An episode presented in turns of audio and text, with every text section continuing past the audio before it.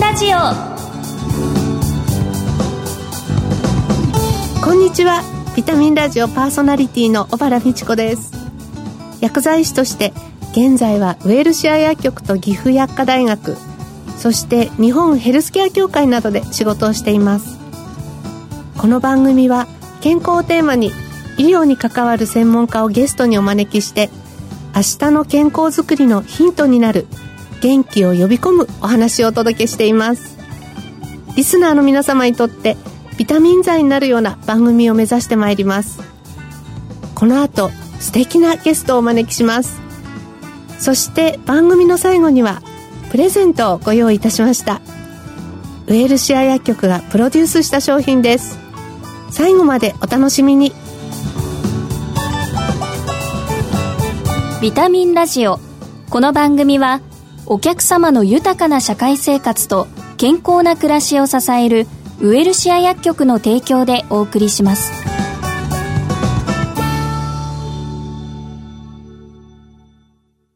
ビタミンラジオ早速今月のゲストをご紹介いたします昭和大学薬学部社会薬学部門客員教授の倉田直美さんです先生よろしくお願いいたします。はい、よろしくお願いいたします。今月の特集テーマは、ジェネリック薬品です。1回目の今日は、ジェネリック薬品を知ろうというテーマでお話を伺います。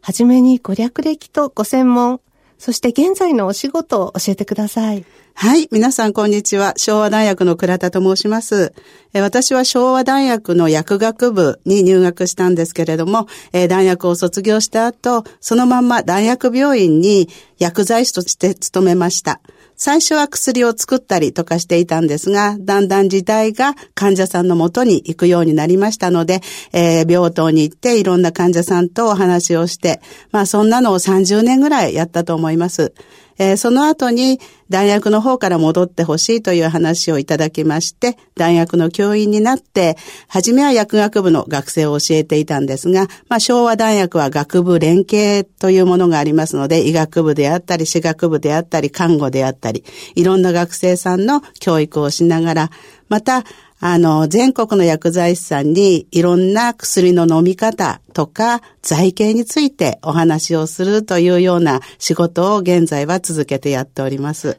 その学部連携っていうのは、こう学生の時代からいろんなお医者さんとか看護師さんとかの視点でもお話が伺えるっていうのは、すごく勉強になると思うんですけど、先生そのあたりいかがですか？そうですね。昭和大学の学生たちは、それが当たり前すぎて、すごいことだって気がついていないんですけれども。えー、卒業すると、みんなすごいいろんな職業のことを知っているので、えー、卒業した後に初めてやってよかったなって思ってくれているみたいです。そうですよね。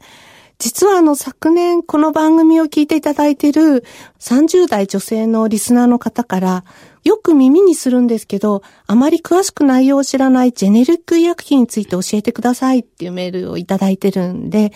今日はこのジェネリック医薬品っていうことに焦点を当てて、まあ、いろんな角度から先生にお話を伺いたいと思います。はい。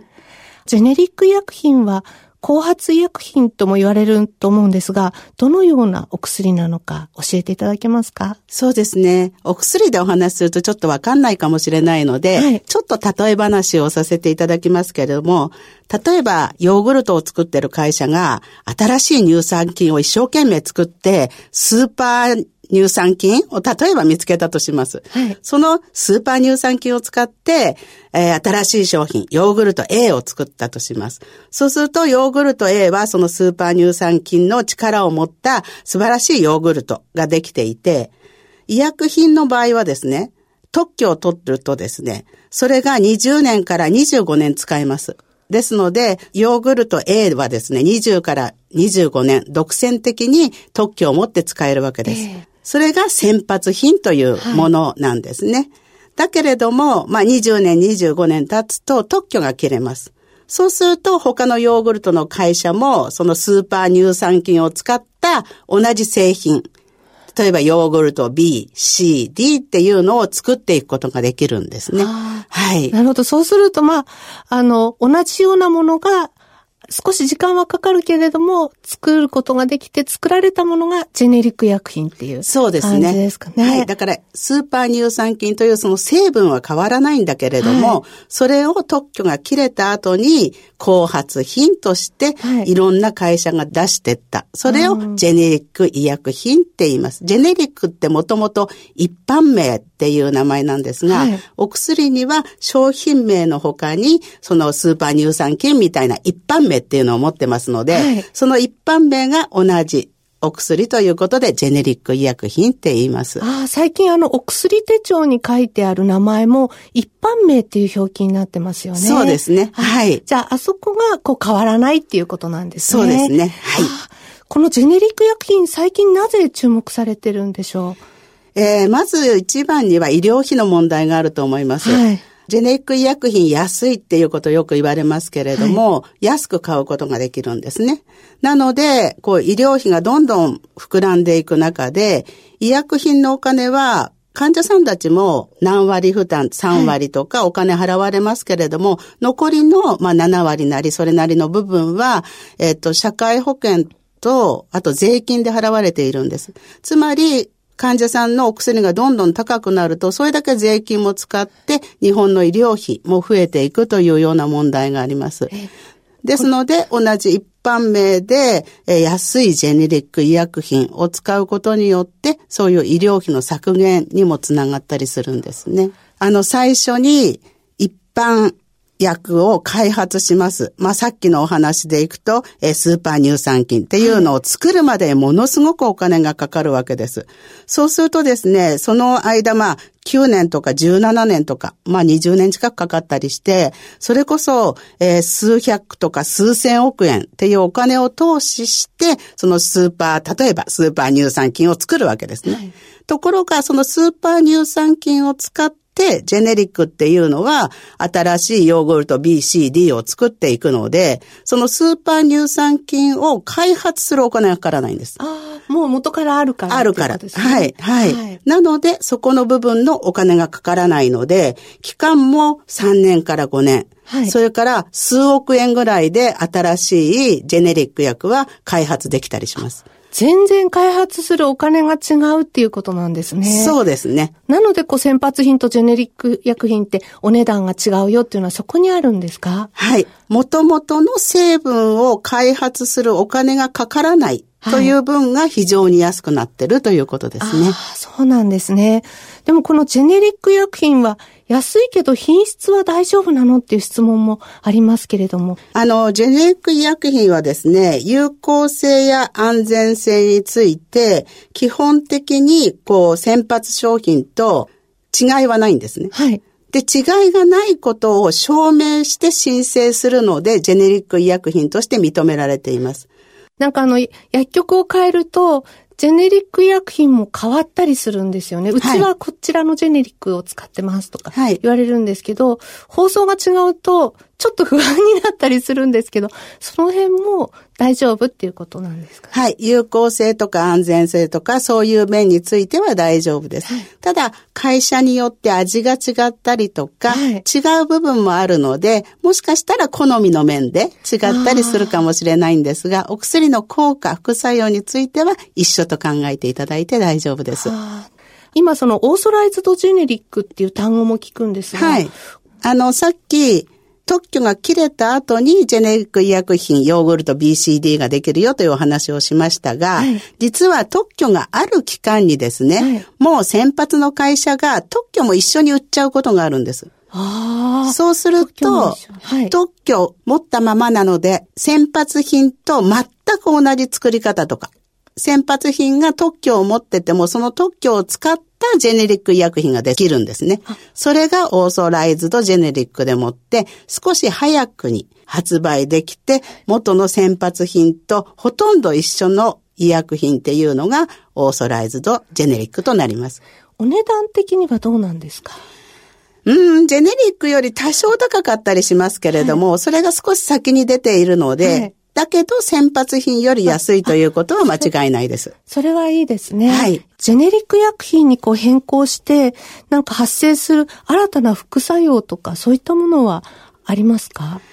ジェネリック薬品だから副作用が増えるということはないと思います。はい、それは安全性も保証されていますので、大丈夫ですね。ただお薬はどんなお薬でも副作用がないお薬はない。薬イコールリスクなので、はい、リスクはあると思って一応気をつけていた方がいいとは思います。はい、反対に呼ぶとリスクになるそうですね。カタカナで書いて逆に読むとリスクになります。そうですよね。その点はまあ理解していただきながら、薬剤師、あるいはもう先生方にご自身の体調を常日頃から細かくご相談するっていうことがいいのかもしれないですね。そうですね。はい。はい、ちなみにこう、患者さんがジェネリック薬品を希望する場合なんですけれども、どのようにお願いすればいいんでしょうか？はい。ジェネリック薬品がいいんですということをおっしゃっていただければいいかなと思います。はい、あとはですね、社会保険協会とかで、えー、診察券なんかにジェネリック希望とかって貼るようなシールもあったりしますので、はいはい、それについても聞いてみるとよろしいかなと思います。はい、ありがとうございます。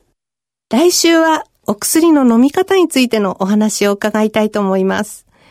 昭和大学薬学部社会薬学部門客員教授の倉田直美さんでした。貴重なお話をありがとうございました。ありがとうございました。あ、風邪薬切らしてた。